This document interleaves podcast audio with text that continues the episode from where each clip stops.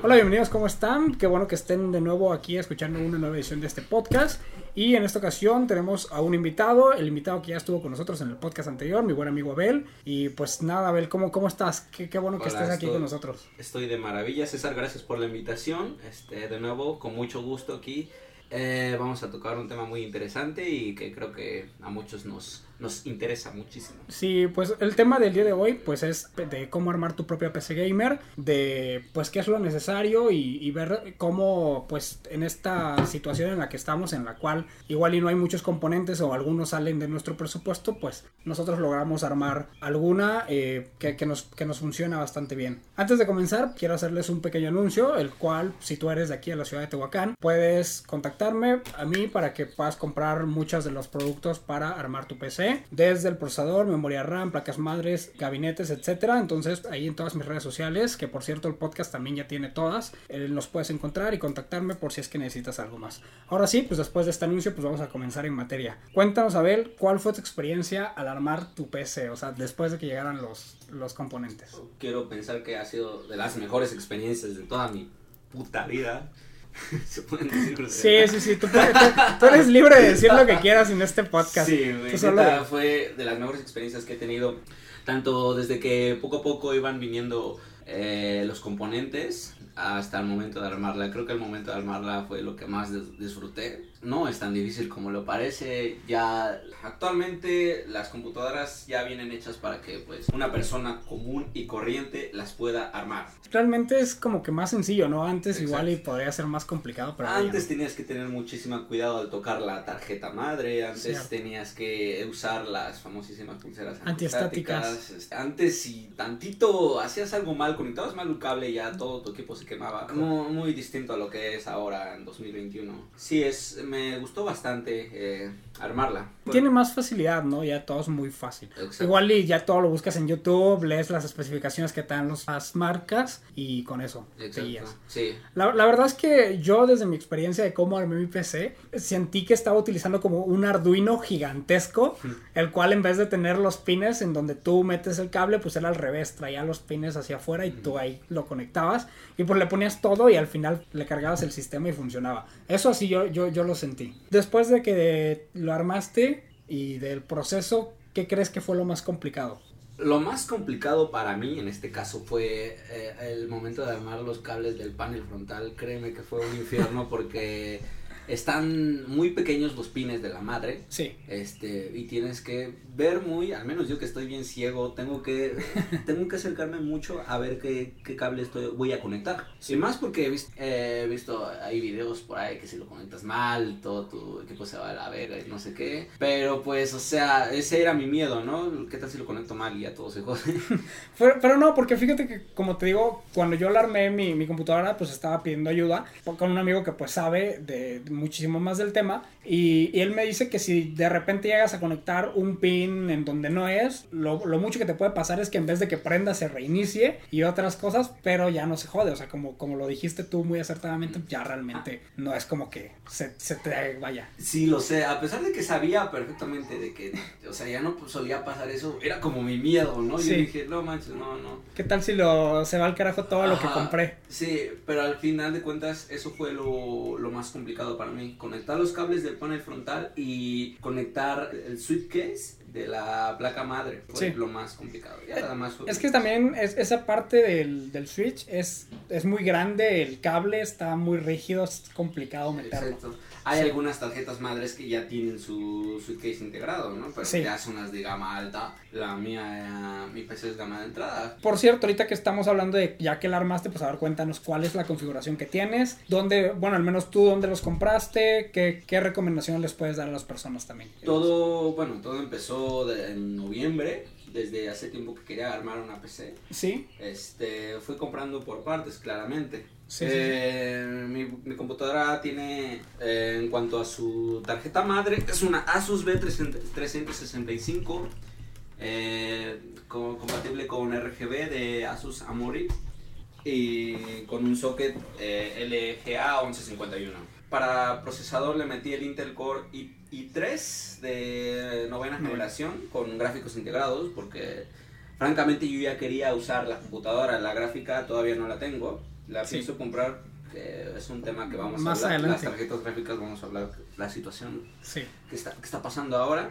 Eh, le metí un socket de 8 GB de RAM a 2600 MHz, una, un- una fuente de poder de 500 watts, de 80 plus bronce, certificación. Sí. De almacenamiento le metí un M2 de 480 GB y un disco normal, eh, hard drive de 1 terabyte.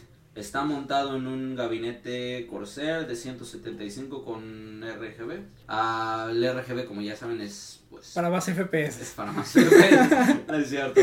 Es personal, por ejemplo, ah, tenemos un, un claro ejemplo que hice yo, ¿no? A mí Sí. me encanta el, el, el RGB, pero A mí no. no, no, no le gusta mucho. No. Pero pues estas son las especificaciones, son especificaciones de una PC de gama de entrada, se podría decir. Eh, y sí, precisamente yo la... Vamos a hablar las ventajas más adelante de, de tener una PC, pero pues en este caso quiero empezar con, esas, con, con, con eso. Aproximadamente cuánto te gastaste en, en armarla toda. Mm, Sin gastos de envío, porque pues, Gastos de envío. Ajá. Aproximadamente Sí. unos 8.500 pesos. 8.500 en los, en los Solo en componentes, componentes. que tengo. Y eso solo la propia PC. Olvidemos los periféricos. Los- Cierto, falta los- teclado, mouse y el monitor. Exacto, eso los dejamos aparte. Solamente el- la pura computadora. Sí, el gabinete y todo lo que va dentro. Exacto. Y en cuanto al, a los sitios donde los fui comprando, fue en internet, claro. es- fue en sitios nada más eh, Mercado Libre y Amazon. De la mayoría de todos los compré en, en Amazon. En Mercado Libre, digamos que solo compré como dos, tres componentes nada más. Sí, pues realmente esas tiendas como que ya les tenemos más confianza, entonces Exacto. pues, sí. es, es más fácil poder adquirir cosas que también son más caras. Igual ya esto es otro tema, ¿no? De pues, cuando te estafan, etcétera, pero, Sí, pero bueno. pues hay que tener cuidado, ¿no? Pues cuando se trata de comprar algo tan caro como esto. En especificaciones estamos cercanos, muy, muy similares, a diferencia, o sea, en marcas, pero yo tengo una tarjeta madre Asus H, H410M que es compatible con Intel de décima generación. Yo tengo el i3 de décima generación con el eh,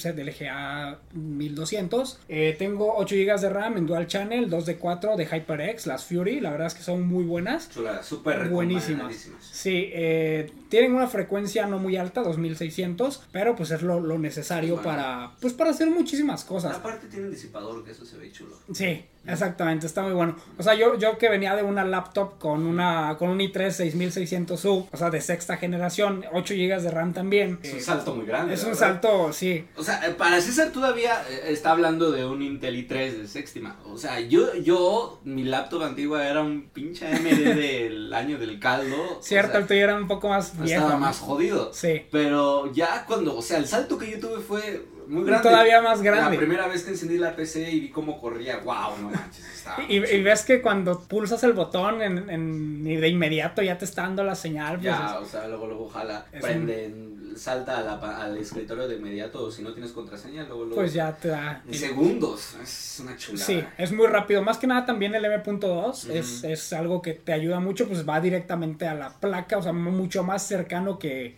que los Ujú. que igual son por un cable y todo está, está metido ahí, pero o sea, la transferencia de datos sí se ve mermada por la Sí. distancia del cable. Pues nada, yo, yo, yo tengo también una, un, gabinete Corsair con su este, fuente de poder de 550 watts y pues va, va muy bien. La verdad es que pues sí es una muy buena experiencia al, al armarla y al configurarla con, con estas características. ¿Qué, qué pruebas, tú, tú cuéntanos qué pruebas has hecho o, o qué has jugado o qué le has montado a tu computadora? En este caso yo como ya lo mencioné, yo quiero usar la computadora para videojuegos.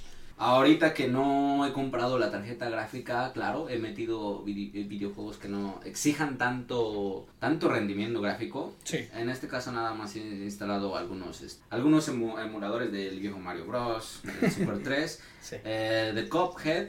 Cuphead desde hace muchísimo tiempo que lo he querido jugar y créanme que va de maravilla, va a 1080, va a más de 60 fotogramas y corre, corre muy, muy, muy bien. Y de hecho hice un experimento con un juego que Sí. digamos que es un poco más exigente a nivel gráfico, que es Halo 3. Y para mi impresión, de hecho César ya me había hablado antes, oye, instalé el GTA V y si Sí. Y ahorita pues, vamos a hablar de eso. y pues yo dije, bueno, no, no, no, no, no le creí, la verdad. Pero metí el Halo 3 y lo jaló súper bien. O sea, no, hasta el momento no tenía ningún, ningún fallo, salvo al aumento de la temperatura del CPU, pero pues, este, nada más ahí. Sí lo jala bien. Y sí, hasta ahorita han sido solo los juegos que, que he utilizado, más que nada son esos y multimedia, ya ven, navegar, navegar por Sí. internet, ver películas y todo Lo eso. normal, el uso, el uso típico. Pero lo- la ventaja que tienen estos procesadores es que su temperatura máxima es de 100 grados. Entonces, si estamos jugando en un juego de entre 70 y 50 grados, pues realmente no lo estamos exigiendo demasiado, no los ventiladores no se van a poner a hacer un montón de ruido y no le estamos quitando vida útil pues prácticamente a nada, Exacto. porque está bien disipado. No, no tema del trote. Al- algo, algo que sí nos pasó a nosotros con las placas que tenemos es la falta de conexiones a, a los ventiladores. Exactamente. De hecho, me pasó una, algo muy chistoso, pero al mismo tiempo yo cometí la estupidez. Compré este, cuatro ventiladores de 120 milímetros.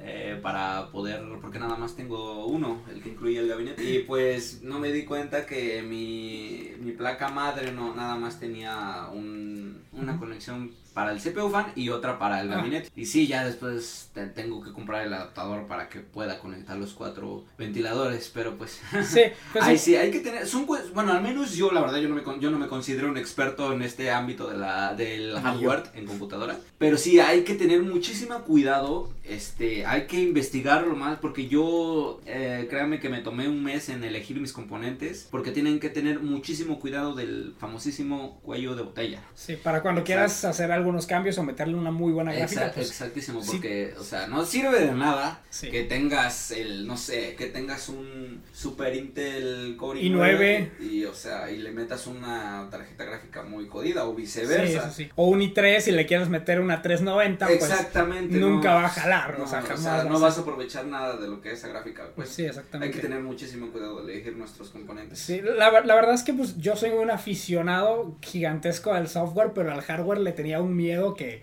que no tienes idea. Y la verdad es que cuando la armé, pues sí fue algo, algo difícil. Y pues también no me di cuenta en esa cuestión de la configuración de la placa madre que cuando la compré es una micro ATX, no compré una ATX normal, pues ahí es donde nos damos cuenta en, en las conexiones, ¿no? Nos vemos la- más Ajá, limitados. Exactamente. Pero por eso les recomendamos que, pues, que tengan cuidado, que busquen realmente. O otra cosa que puede pasar es que compran una mm, tarjeta con un chipset diferente al procesador que están comprando. Exactamente, de hecho hace rato estábamos hablando de eso. Sí. Y dije, oye, pero ¿por qué tu madre tiene esto? Y no sé qué. Y ya después, ah, tu, tu tarjeta madre me costó casi lo mismo que la, que la tuya. Ajá. y tiene más cosas. Y ya después, ah, güey, pero tu, El tu- chipset tu madre es, es de, es de chipset de última generación. Sí, sí, porque sea, la tuya es eh, dedicada para gaming y tiene cuatro slots de memoria RAM. Exacto, pero solamente tiene chipsets para aguantar octava y novena Y novena generación, generación. de Intel. Exactamente. Y esta, pues, solo tiene dos slots para RAM, solamente soporta 32 GB. Y, pero, pues bueno, la diferencia o la ventaja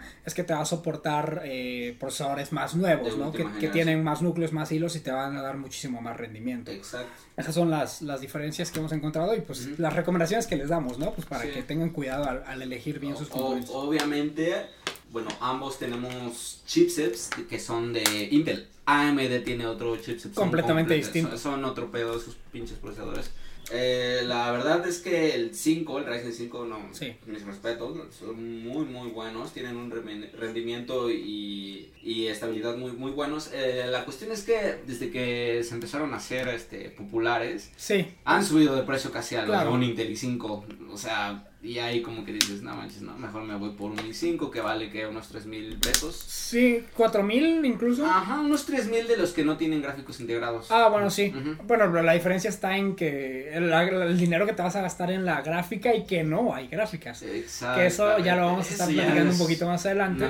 Entonces sí está muy difícil. Sí. Porque pues igual existen pues estas computadoras chinas que de repente las personas se arman con los Intel Xeon, que igual y Abel me comenta que no los conocía, pero pues para los que no los conocen los Intel Xeon no son procesadores como los que los que nos venden normalmente pues a todos, sino son procesadores dirigidos a los servidores que pues que guardan páginas web et- etcétera y etcétera. me trabé y es entonces no son para todos, pero pues eventualmente se desechan, se cambian y, y- van llegando a nuestras manos, pero pues no tienen gráficos. Pero bueno, vamos, vamos a ir viendo eso más adelante. Entonces, ha- haciendo una comparativa entre lo que nos ofrece ya Intel y AMD, pues sí está yo, yo pienso que ya con la décima generación y la onceava le vinieron a ganar por mucho a AMD. Exacto, porque como sabemos últimamente este Intel no ha tenido un buen cambio en sus procesadores desde que desde la séptima generación. Desde hace mucho tiempo. Casi no no no han venido como por decirlo, innovando, aunque no innovando precisamente, más que nada, como que mejorando la diferencia de una generación a otra. Cierto. En cambio, desde en 2017, cuando salen los famosísimos Ryzen, o sea, todo el mundo se quedó pasmado, más que nada por el precio. Sí, era muy Y pues, o sea, AMD últimamente sí como que ha venido así, haciéndole muchísimo dolor de cabeza a Intel. Sí. Pues sí, con esta nueva generación que Intel ha sacado, pudo llegar a la cima un poquito de nuevo, aunque eh, por lo que he estado leyendo por ahí en es que la onceava generación ya dice que Intel vuelve a ser el rey, por lo que sé. La verdad yo no, no, no estoy diciendo que Intel ahorita ya está mejorando bastante. Yo la neta sí lo voy a decir porque me gusta muchísimo más Intel que AMD. Pero pues ahorita estamos, estamos, estamos esperando a ver qué, qué procede con estas grandes marcas. ¿Qué cosas traen? Exactamente. Y, y algo que hizo Intel con la onceava generación es que sus gráficos integrados ya no son los Iris Plus, eh, cualquier número que tengan, eh, sino ya, ya se llaman XE y la verdad es que son muy buenos, pero cometió un error que al liberar sus procesadores al mercado no dio drivers para su Ah, para sus gráficas entonces pues era un poquito de lío pero ya consiguiendo los drivers pues igual ya puedes empezar a trabajar con ellos. Eh, yo, yo pienso que ahí este Intel se está quedando atrás en la parte de la innovación o del cambio de- del, del tamaño de los nanómetros porque se está quedando estancado en 14 nanómetros mientras AMD ya está trabajando en 7 pero la ventaja que tiene Intel es que pues sí le está metiendo fuerza en los núcleos y en los hilos que te ofrece un, un procesador. Eh, hay una gran diferencia entre la novena y la décima generación de Intel y lo vemos en el, en el procesador que tú tienes y en el que yo tengo. El i3 de novena tiene cuatro núcleos y cuatro hilos, mientras que el i3 de décima tiene cuatro núcleos y ocho hilos. La verdad es que los hilos, o sea, los procesadores que son, pues, simulados de alguna manera, pues sí te están dando un mejor rendimiento y son, son,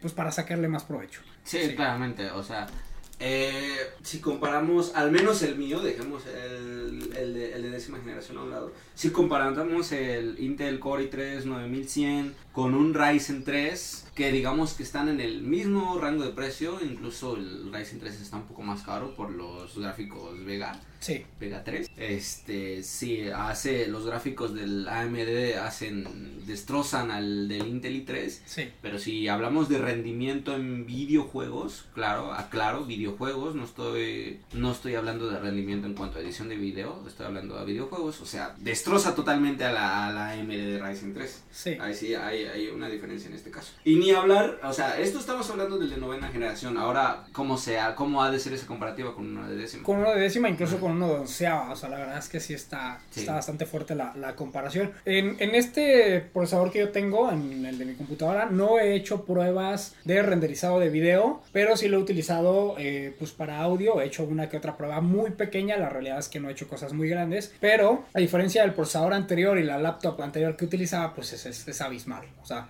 todo se hace muchísimo más rápido. La verdad es que sí es, es muy bueno. Algo que se me estaba escapando de las digo, de las pruebas que está, que de las que estábamos platicando hace rato, antes de comenzar el podcast, Abel no me creía, no me creía que el GTA V literalmente corría muy fluido, no se trababa, o sea, sí se traba, pero solamente si haces un desastre terrible donde llegan los policías, etcétera. Y al menos lo poco que jugué no vi ninguna ningún lag ni nada de eso. Exactamente, él, él lo, lo probó, prendimos la computadora, lo probó y pues se dio cuenta de que va a 30 FPS, la verdad es que no es como que lo mejor de lo mejor, pero pues Pero es que estamos jugando sin gráfica. Tomen en cuenta que Que no estamos tiene una jugando, gráfica. estamos jugando sin gráfica y eso es como que eso a mí me impresionó bastante porque dice me dice, güey, o sea, yo, yo instalé el GTA 5 y yo de, no mames, qué pedo, sí te, sí te corre bien. sí corre. Ah, Y ya ahorita lo estoy viendo y sí, sí corre, eh, corre muy, muy bien. Este, no podemos decir excelente, pero corre de manera decente. Sí. Y sí, me, me Yo, yo, yo creo que estas computadoras con estas características que, que estamos mencionando son pues para, para personas que no quieren jugar todos los días, que quieren más productividad, que necesitan una computadora potente para hacer otras cosas, pero también, ¿por qué no? Pues para divertirse de vez en cuando. Entonces, pues ya si realmente quieres jugar más, yo te recomendaría un i5, igual de décima generación. He estado viendo videos, de hecho, antes de hacer este podcast me puse a ver infinidad de videos y, a leer porque pues no soy un experto en el hardware para nada. Y estaba viendo que hay algunas pruebas que hicieron con el i3 y con el i5 de décima y pues hay una gran diferencia entre los FPS que te puede brindar el, el i5 al i3. Y es que la verdad es que el i3 trae los gráficos Iris Plus 620 mientras que el i5 trae los 630. Prácticamente no hay nada de diferencia, pues es un número, pero en, en FPS de los 30 que jugamos hace rato ya son 40 estables en, en, el, en el i5. Pero pues igual si no te quieres gastar más de 10 mil pesos, que es más o menos nuestro presupuesto con el que armamos, pues con esto tienes. La gráfica, la gráfica es, es uno de los temas que nos está trayendo pues complicaciones. ¿Tú cuál quieres comprar o, o cómo, este, cómo has pensado? Yo quiero comprar una Radeon 670 este, de marca Sapphire. Desde que quise armar la PC, yo le eché el ojo a eso porque uh, un consejo que les doy, si van a armar su computadora, primero piensen en el procesador y en la gráfica. Y en la gráfica. Es lo más importante porque esos, esos, estos dos componentes van mu- mucho de la mano. Ya los demás pues ya no, no generan tanto problema, pero pues yo investigué por ahí y el Intel i3 y, el, y esta gráfica Radeon 670 hacen muy buena conexión con, con juegos este, recientes como Sí. lo es eh, el Red Red Redemption que tiene tiene unos gráficos muy elevados Sí. y sí, lo, lo corre excelente, lo, lo jala a 60 fotogramas muy bien. Y sí, yo, yo investigué esta, esta tarjeta gráfica en agosto del 2020. Su precio, y su precio normal fijo, Sí. era de 6.300 pesos. Ese es su precio. Ahorita en estamos abril 2021, nos metemos a la página de Amazon, la misma gráfica, mismo modelo y su precio está a más de 15 mil de pesos 15,000. y e importado. Exactamente, es, es el problema que ahorita hay con el desabasto de las gráficas. Es un problema con los mineros. Si eres minero, ya déjanos unas gráficas, no seas cabrón.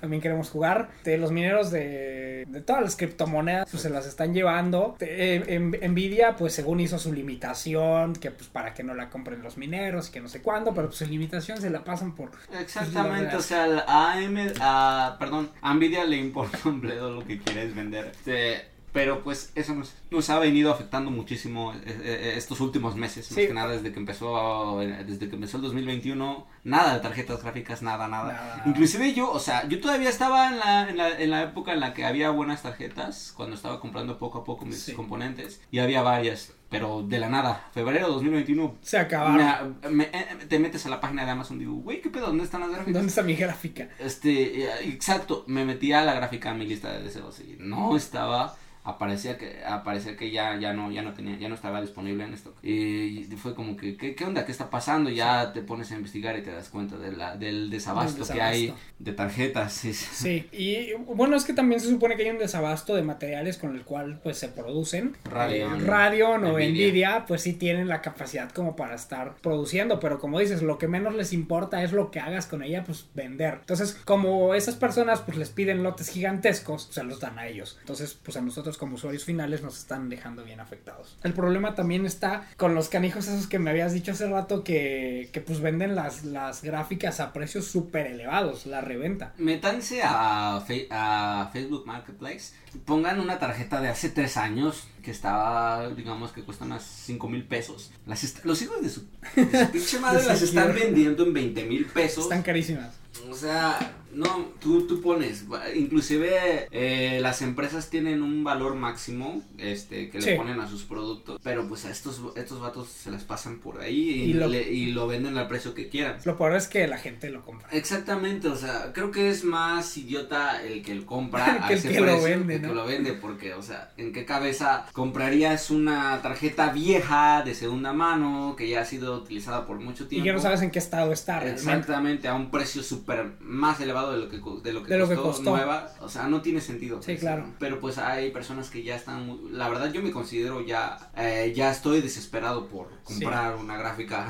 pero pues yo tampoco voy a, voy a andar a comprando pagar cualquier tanto. cosa. Y, y es que debemos analizar algo importante, es que aquí hay dos posturas. La mía, que pues a mí me da igual tener gráfica o no, porque pues realmente la computadora la utilizo más para productividad, para hacer otras cosas, que para jugar. Yo juego muy eventualmente, pero pues tú que literalmente la armaste para eso, para jugar todo el tiempo, pues es muy necesario pues ya tenerla. Pero pues como dices, no, no, no te vas a gastar una cantidad gigantesca de, de dinero pues, por una simple gráfica. Sí, y lo peor de todo es de que hace un mes Nvidia había lanzado un comunicado que ya iba a haber tarjetas gráficas, inclusive este, muchos youtubers ya subieron videos por ahí de que ya iban a haber tarjetas gráficas, pero ahorita yo no veo nada, al menos yo no he visto aquí en Amazon México, no he visto nada, nada de ninguna tarjeta gráfica, solo veo, lo único que veo son tarjetas gráficas de las sencillas, las, muy, muy, muy sencillas. La verdad es que yo sí estaba pensando comprar una de las sencillas, una GT 710 de Nvidia, pues son 2 GB, son DDR5. Pues sí, esas están bien para cuando tu procesador no tiene gráficos. Ajá. Esas están muy bien. Sí, está muy bien. Pero bueno, sí es, ah, no encuentras tarjetas buenas en... Yo creo que tendrías que recurrir a una de esas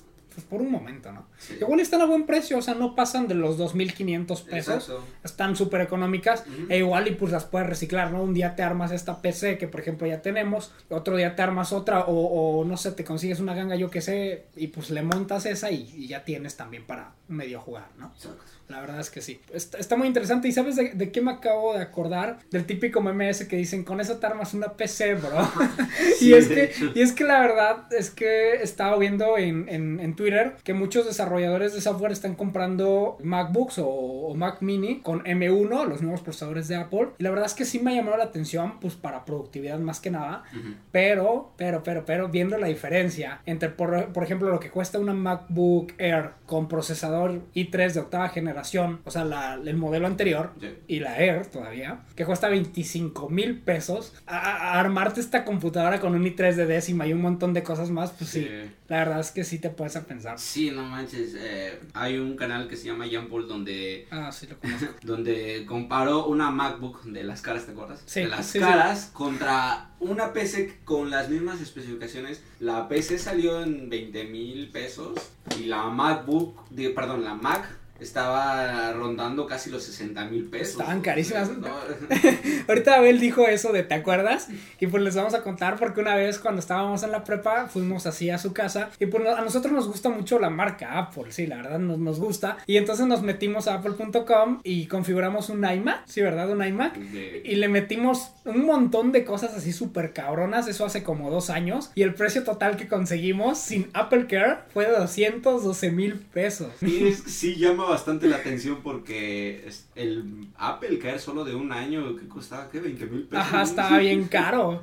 Sí, porque es proporcional, ¿no? Al producto y entonces estaba súper carísimo. Entonces, con 212 mil pesos, pues me compro una casa. Bueno, aclaración, aclaración. Esto lo vi en un comentario alguna vez que una persona se quejaba que un Alienware estaba muy cara, pero el vendedor le decía, oye, tranquilo, si no la puedes comprar, no la compres. Las personas que lo compran es para sacarles provecho y para obtener más dinero. Entonces, yo creo que aquí hay una gran diferencia entre cuando realmente eres profesional y todo ese dineral, pues te va a funcionar. Exactamente. A que cuando nada más le quieras hacer al chingado cuento como, pues, pues igual y no como nosotros, ¿no? pero pues, o no, no haces nada. Exacto. Y es que, seamos francos, Apple eh, lo único que vende, bueno, lo único que te está ofreciendo en, en este caso es su sistema operativo que es cerrado y su, su, su, su ambiente, vaya, de MacOS, este, sus únicos periféricos y todo es lo único que te está vendiendo.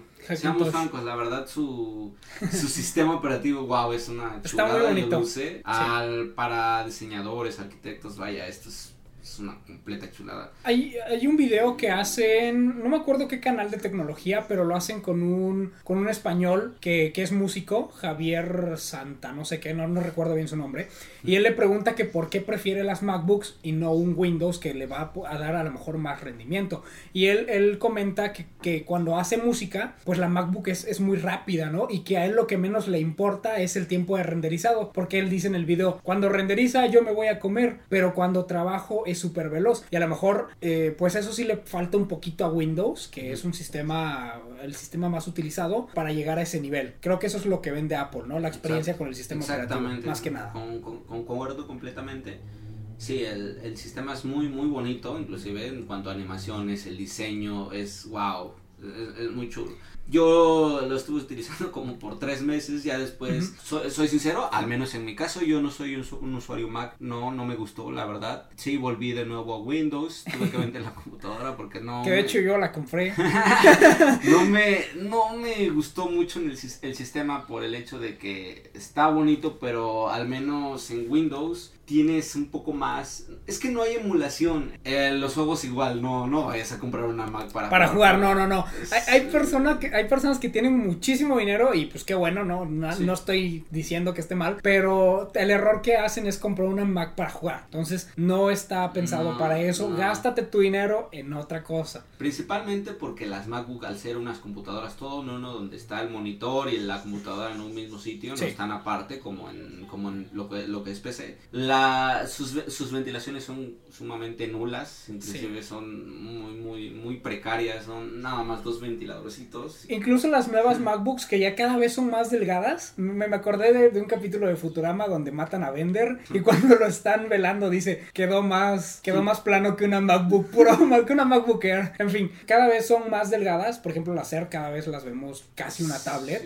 entonces su disipación es, es, es muy complicada. Ahorita que están utilizando los M1 ya no utilizan disipación por ventilador, sino disipación por eh, no recuerdo cómo se llaman estas rejillas que son como las de los autos que disipan el calor. Son, o sea, esas siempre se han utilizado. De hecho, en algunos procesadores antiguos en vez de eso traían esos, esos disipadores. No, no recuerdo el nombre, si alguien lo sabe, pues hay que nos los escriba en cualquiera de las redes sociales que tenemos. Y pues esto también causa un problema. Entonces, si no lo vas a utilizar meramente para trabajar, que se supone es para lo que se creó, no, no, te va a servir.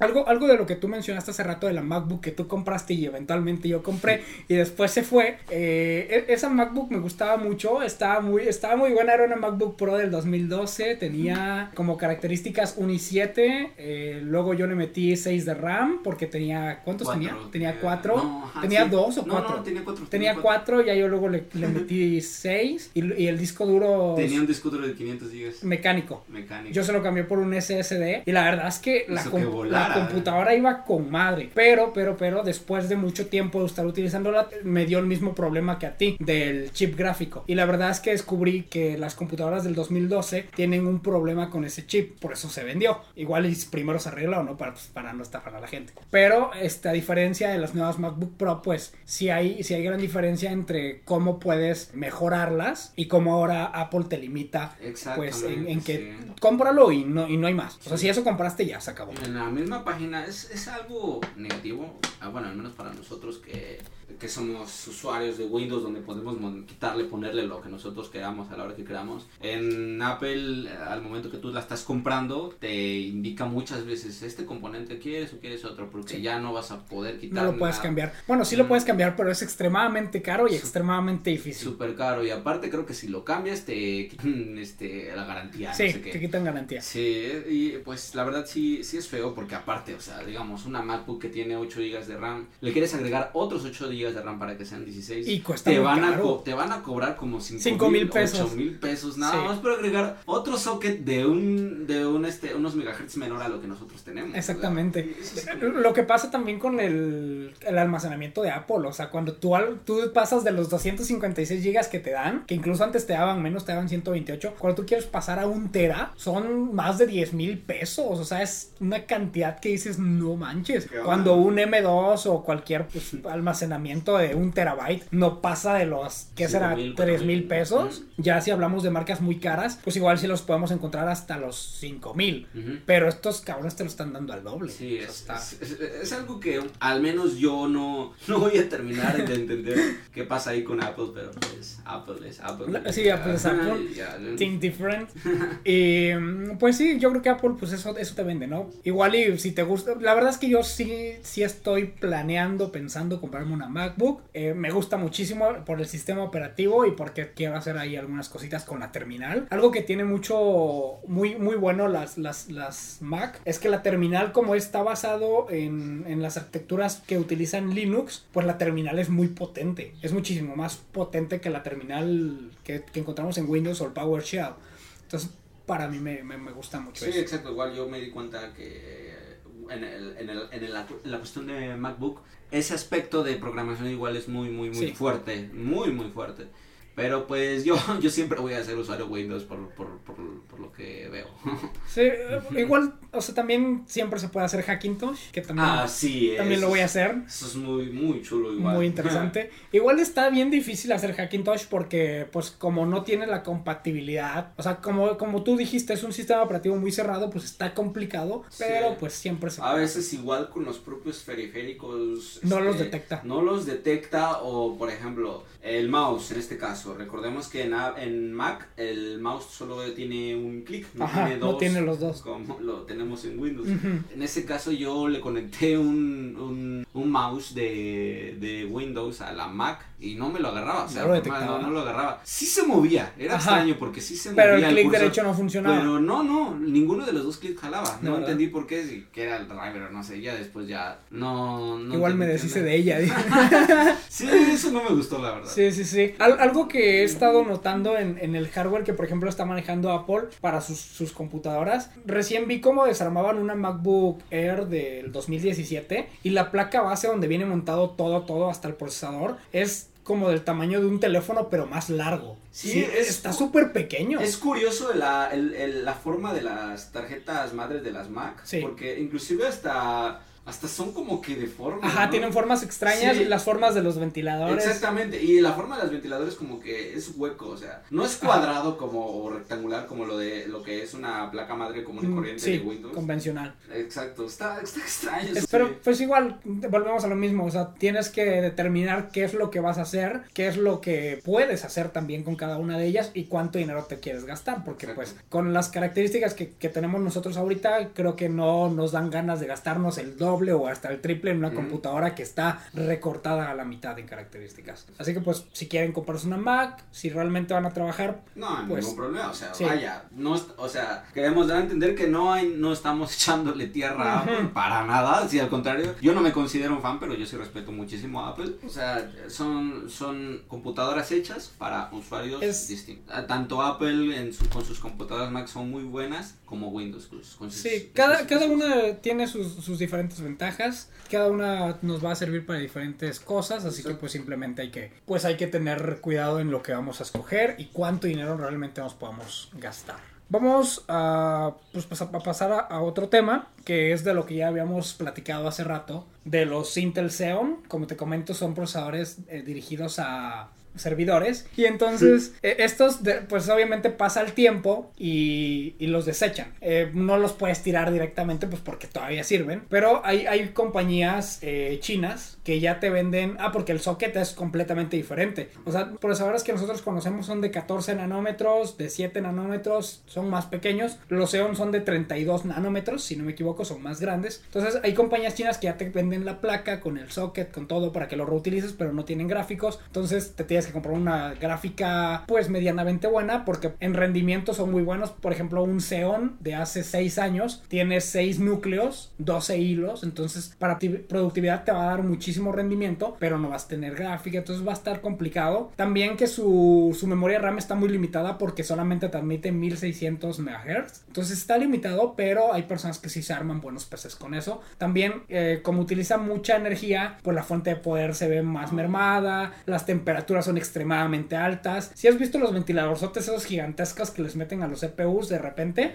ah pues de esos necesitan obligatoriamente utilizar. Eh, la bahía donde se conecta al ventilador también es completamente distinta. Entonces pues ya, ya yo creo que ya poniéndolo en comparativa entre un Xeon anterior con todas esas características que te va a costar alrededor de unos 200 dólares unos 4 mil pesos mexicanos más lo demás yo le calculo que unos 8 mil pesos para armarte una buena computadora pues ya, ya no te ya no te es tan, tan rentable como pues comprar los componentes más nuevos que ahora están a un buen precio Sí. Eh, me lo comentó, la verdad yo no, no había escuchado respecto a ese, a ese tema de los Xeon, pero ahora que me lo cuentas sí suena muy, muy interesante. Sí. Aunque sí, la cuestión de, me imagino, de, ha de pedir casi unos 800, mínimo unos 850 watts en cuanto a una fuente de poder para Sí. poder correr un procesador de 50, ¿y ¿cuántos nanómetros? 32 nanómetros 32 nanómetros, Sí. vaya, sí está enorme esa. Sí, sí, es, es más grande. Sí, la, la verdad, pues ya ahí, si eres, no sé, muy conocedor o adicto o, o bueno con el hardware, pues igual vas a poder tomar una decisión. Pero pues si no sabes tanto, más vale pues comprar lo que tenemos aquí, lo que sí se puede reemplazar fácilmente, etcétera. Pues de esta manera ir, ir utilizándolo. Eh, nos falta un, un último tema por, por hablar en el podcast, antes de pues ya despedirnos. Es cómo tú le sacas provecho a tu computadora. Eh, Independientemente de que juegues, pienso que es importante también darle un espacio a la productividad, que no se sienta nada más como que te lo gastaste a, pues, por jugar. A lo mejor a los profesionales, pues sí, ¿no? Por eso son profesionales, por eso juegan, por eso gastan, por eso ganan. Pero nosotros que no somos profesionales, ¿qué, qué haces tú con ella? Pues en este caso, por eso precisamente me fui por una PC, porque al principio quería comprarme una consola, pero bueno, al final salió la nueva generación de consolas, la nueva Xbox, el nuevo PlayStation 5. ¿A poco hay un nuevo Xbox? Sí. No manches. yo no sé, te, te, juro que yo no tengo ni mínima idea de juegos, de Xbox, de consolas, te lo juro. ¿Qué, Sí, ¿Cuál es el nuevo? Creo que es el Xbox X, pero yo estaba planeando comprar la PlayStation 5. Ok. Porque, bueno, PlayStation tiene mejores gráficos en cuanto que Xbox. Ok. Pero en fin, ese no es el punto. Me puse a pensar, dije, ok, estoy planeando entrar a la universidad en los próximos, en- en- en estos próximos meses. Así que, o sea, si compro una consola va a ser un gasto muy grande y, Sí. al final creo que cuando entre a la, a la escuela casi ni voy a tener tiempo de Para jugar. jugando ahí. Exactamente. Dije, creo que un PC es, es mucho más adecuado. En primera, porque me va a servir mucho en cuanto a mi estudio, que ahora ya casi la mayoría de, de todo está en una plataforma. Cierto. Y aparte, por ahora puedo estar jugando mis, mis juegos. O sea, Sí. en, tu, en la PC puedes hacer lo que tú quieras. Puedes tener tu, tus procesadores de texto, o sea, me estoy refiriendo a Office, Office este, Desde el blog de notas hasta Word. Exactamente, a Microsoft Office, perdón. Y de ahí te puedes pasar a tus videojuegos. O sea, yo al menos por ahora lo utilizo muchísimo para la navegación en internet. Y hay una página en la que estoy suscrito que te ayuda a estudiar para el examen de admisión de la UNAM. Eh, y es muy, muy buena y todo se hace con es- actividades didácticas así, donde tú puedes hacerlo eh, de la manera en la que tú puedas aprender rápido y a tu tiempo. Te, tú puedes elegir cuántas horas puedes estudiar al día, a la semana. Y eso me gusta bastante. Sí. en un celular no voy a poder hacer eso. No, y en una consola mucho Este, menos. Mucho menos. Eh, Sí. en cambio, sí, para eso utilizo mi computadora. Y mm, obviamente, como todo, como todo usuario normal, la, la cuestión de la multimedia igual la utilizo bastante para ver películas. este, eh, Para navegar por internet. Exactamente. Sí. Y pues igual un poco de juegos ahí que no requieren tarjeta gráfica, como lo mencioné al principio del Juega podcast. GTA sin miedo. Sí, ahorita Es, ya. es que, es que Abel le tiene miedo. "Ah, Es que mi procesador se va a calentar. Tú juegas. la verdad, yo sí le tengo miedo. Cuando, cuando jugué Halo y estuve jugando como por unas dos horas, Sí. toqué la parte posterior de mi gabinete y Me estaba, hizo un huevo, dice. Estaba, estaba caliente y dije, no manches, por eso compré los, los, los ventiladores. Ah, Hicieron un cambio leve, pero pues, este, sí. Sí. Y principalmente, en resumida, en resumidas palabras, es para lo que lo utilizo. Creo que es muchísimo más versátil que una consola. Sí, este sí, y la verdad es que hay, hay un canal de YouTube también que sigo mucho que no me acuerdo de su nombre. Hay- yo a veces sigo muchos canales y no recuerdo. De que hace un, un video desarmando una PlayStation 5 y le conecta una gráfica y le hace algunas otras cosas así bien extrañas y le carga Windows. Y es que realmente esos son, esos son las consolas, son computadoras que las meten en, con otros componentes muy similares, pero no iguales, en esas carcasas bonitas y pues te lo único que te permiten es jugar. O sea, se limitan a, a hacer esas acciones a diferencia del procesador que puedes utilizar en una computadora que va haciendo más, más cosas. Exactamente. Entonces, yo creo que ahí eh, vale. Aunque igual quisiera tocar un tema, ahorita que estamos hablando de la diferencia de las consolas Sí, y una computadora, es que los desarrolladores de los videojuegos prestan muchísima atención a- al soporte de los juegos de, De consola. de consola. Eso, este, Es- al menos a nosotros nos afecta un poco porque, por ejemplo, quieres meter el Red Dead Redemption, que es un juego de última generación, lo Sí. metes a una PC y tienes que configurarlo. O sea, en una PC tú tienes que configurar eh, para que te vaya bien, para que tenga un rendimiento adecuado. ¿Cierto? En cambio, en una consola sí hay ciertas configuraciones, pero son muy... Son mínimas. Son mínimas. Y ya, o sea, tú metes tu disco del videojuego que acabas de comprar lo des- o lo descargas de tu, de, de tu nube y ya empiezas a jugar así de sencillo. Eh, nunca, nunca va a haber un lag, una especie de lag o de error en, en, En una, una consola. consola. En cambio, en una PC siempre tiene que haber actualizaciones, Sí, sí, perdón, actualizaciones. actualizaciones constantes, tiene que, tienes que eh, configurarla bien, porque si no tu, hasta, hasta tu computadora se puede, te puede tener un pantallazo azul. Cierto. Y pues es algo que al menos los jugadores de PC como que sí tienen ciertas ventajas en ese aspecto, ¿no? que los el soporte de los videojuegos de PC casi no, no tiene mucho cuidado. Es, algo negativo. Hay, hay buenos juegos que está desarrollando Microsoft. Yo quiero instalar el Forza Horizon, ajá, el 4. Lo, lo desarrolla Microsoft. Y también Microsoft desarrolla sus juegos de Xbox, pero yo también sigo sin entender por qué le dan prioridad a ellos. Bueno, igual les deja más dinero, ¿no? Sí. Pero pues yo creo que deberían ir un poquito más a la par, no dejar tan atrás a las PCs. Entonces, igual ahí, ahí hay algo que, que deben hacer esas, esas compañías. Muy bien, pues creo que no hay nada más que podamos agregar en este podcast o hay algo más que quieras decir. Pues eh, la verdad, este tema es muy, muy, muy complejo para hablar. Incluso podemos, andar, podemos sacar un tema y hablar por varias Por- horas. Pero como dije, al ser un tema tan complejo, podemos resumir lo poco, lo poco o lo más interesante en Ay. síntesis para eh, querer compartir nuestras experiencias al, al armar nuestras computadoras. En Sí. conclusión, al menos yo, yo quisiera decir que si tienen la posibilidad de armarse un PC, háganlo, háganlo. Eh, de verdad, no se van a arrepentir bastante. Se siente, sientes hermoso al momento de que tu computadora prende. Cuando le picas el botón y enciende. Exactamente. Y otro consejo, por favor, si van a comprar su computadora, no la manden a un técnico, no la manden a, arreglar. ¿Por qué? Porque ustedes van a conocer su propia computadora. Si la arman, ya van a ir viendo qué onda ahí. Y si en un futuro llegasen a tener un, un problema o, o que su computadora se dañe, ustedes ya saben dónde está. Nada Sí. más la abren, le dan una checadita, ustedes ya recuerdan qué partes son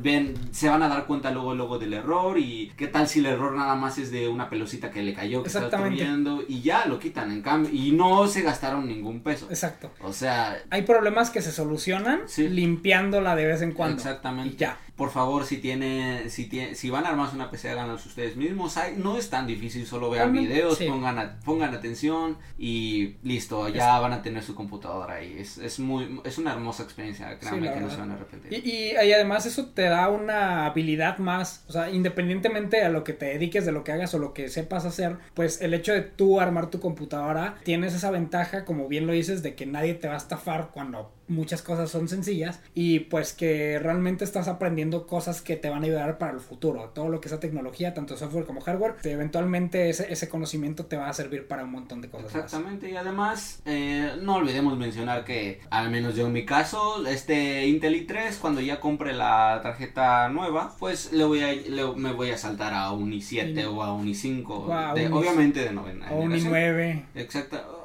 Bueno, un i9 sí ya. fuera- Tal vez no. Pasa de mis limitantes, pero con un i7 es más que suficiente.